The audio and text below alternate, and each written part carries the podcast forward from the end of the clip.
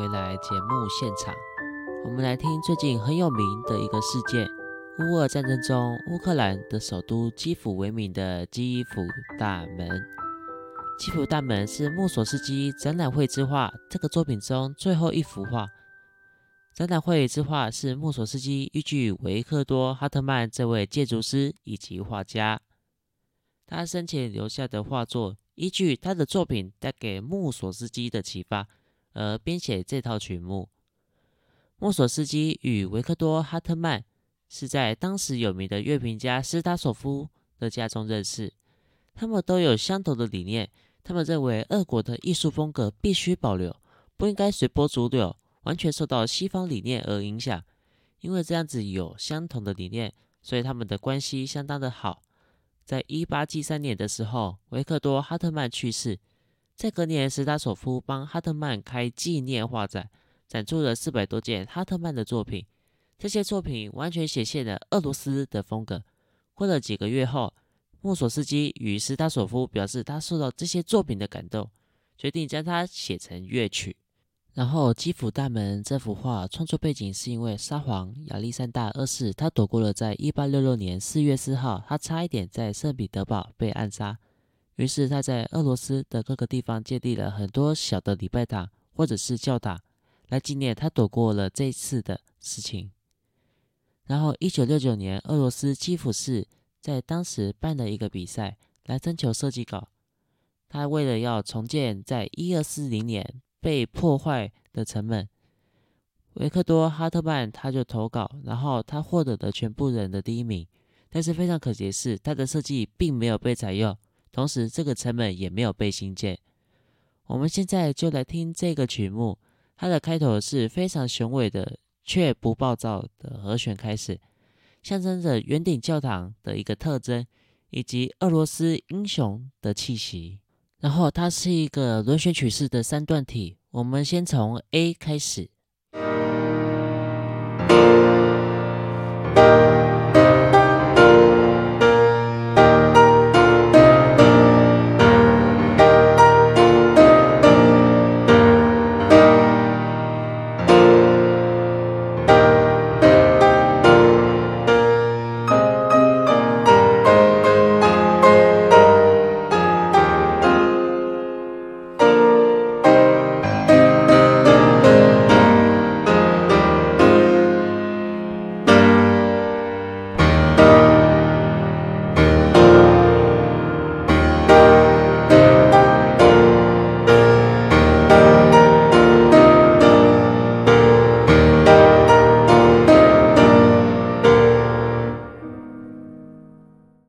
接下来是俄罗斯东正教赞美诗的一个风格，然后它是一个四部和声，所以它是合唱曲。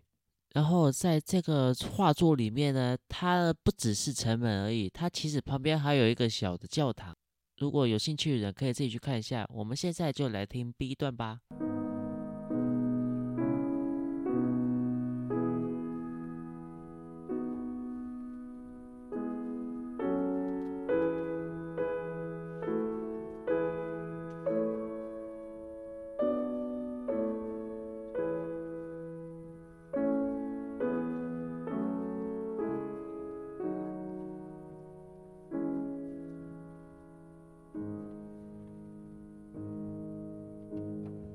是重复 A 段的第一次。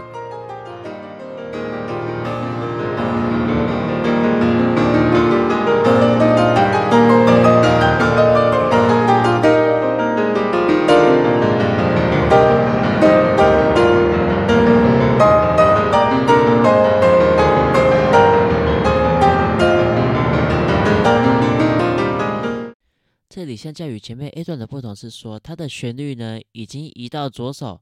哆哒哆哩哆啦，然后它第二个特色是说，它的伴奏模式已经改变了，它在这边已经是改成一个八度的一个音阶上下行，前面的部分它就是左右手弹和弦，然后接下来是 B 段的第一次，就是重复的部分。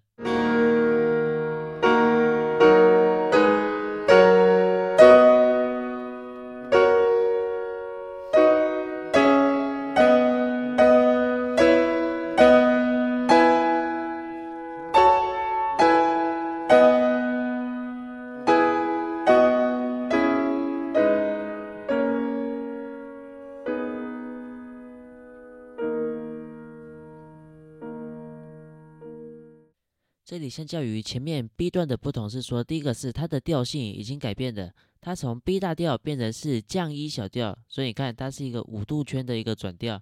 然后第二个部分是说呢，它的力度已经改变了，它从前面的 P，然后到后面已经变成是 F。它这样子的一个做法是符合调性给人的一个感觉。接下来的 C 段是莫索斯基的一大特色。莫索斯基的作品呢，从来不将钢琴呢视为是钢琴，他把钢琴当作是打击乐器来作曲。怎么说呢？我们来听一下。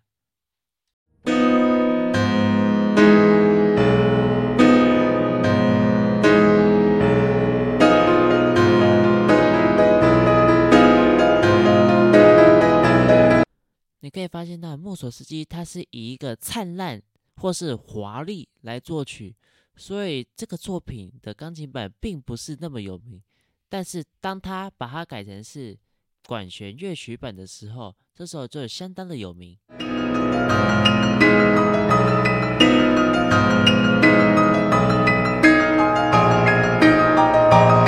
接下来注意听最高音的这些音。哆西咪发西嗦发西嗦咪发哆西咪发西嗦发西。左手改变伴奏模式，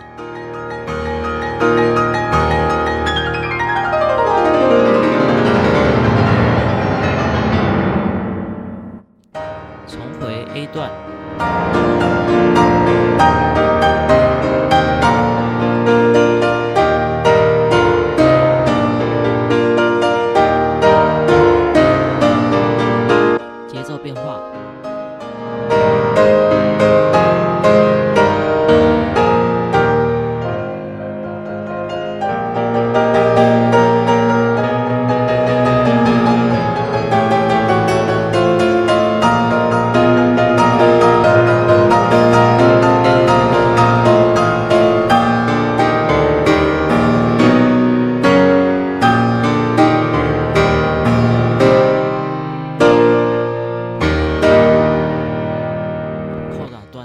副主题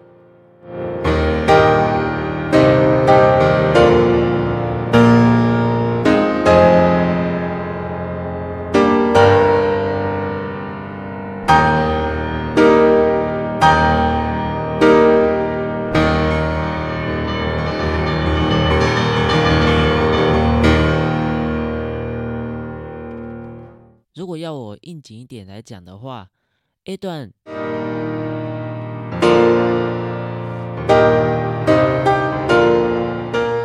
在战争中，这些士兵都已经打赢战争的，凯旋归来。B 段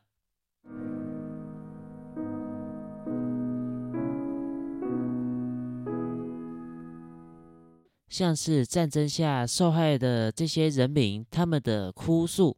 C 段。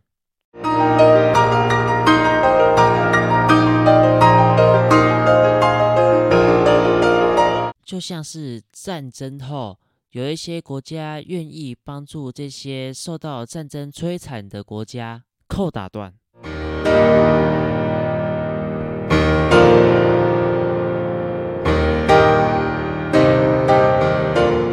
这些国家在战争之后更加的有能力去面对未来所遇到的威胁。当然，绘之画这组作品经由拉维尔以及斯夫克托斯基两位作曲家改编成管弦乐版后，已经是世界知名的曲目。如果刚才所讲的莫索斯基的作品以不符合钢琴的方式来编写钢琴的曲目，在当时就有许多作曲家批评这样子的行为，但也因为这样改编成管弦乐曲的作品后。才可能是莫索斯基本人真正想要的效果。这种效果就是粗犷以及壮丽的效果。展览会之画，这十幅画中每一幅画都有不同的名字，然后这些名字都是使用不同的语言。在这里就可以发现到莫索斯基对于此作品的一个用心。这些画作有一些都已经失传了，但是我们还是可以从音乐去了解原作的样貌。这是就是所谓的音画。节目的最后，祝福乌俄战争能够尽快结束，两国的冲突能够早日解决。感谢您收听本集节目。如果喜欢我的节目，请记得订阅加分享，在各大 podcast 平台都有上架。然后欢迎来追踪我的 FB、IG，名称是 Yamat Music House。欢迎你在这两个平台的 Messenger 与我的聊天机器人互动。好的，我们下周见，拜拜。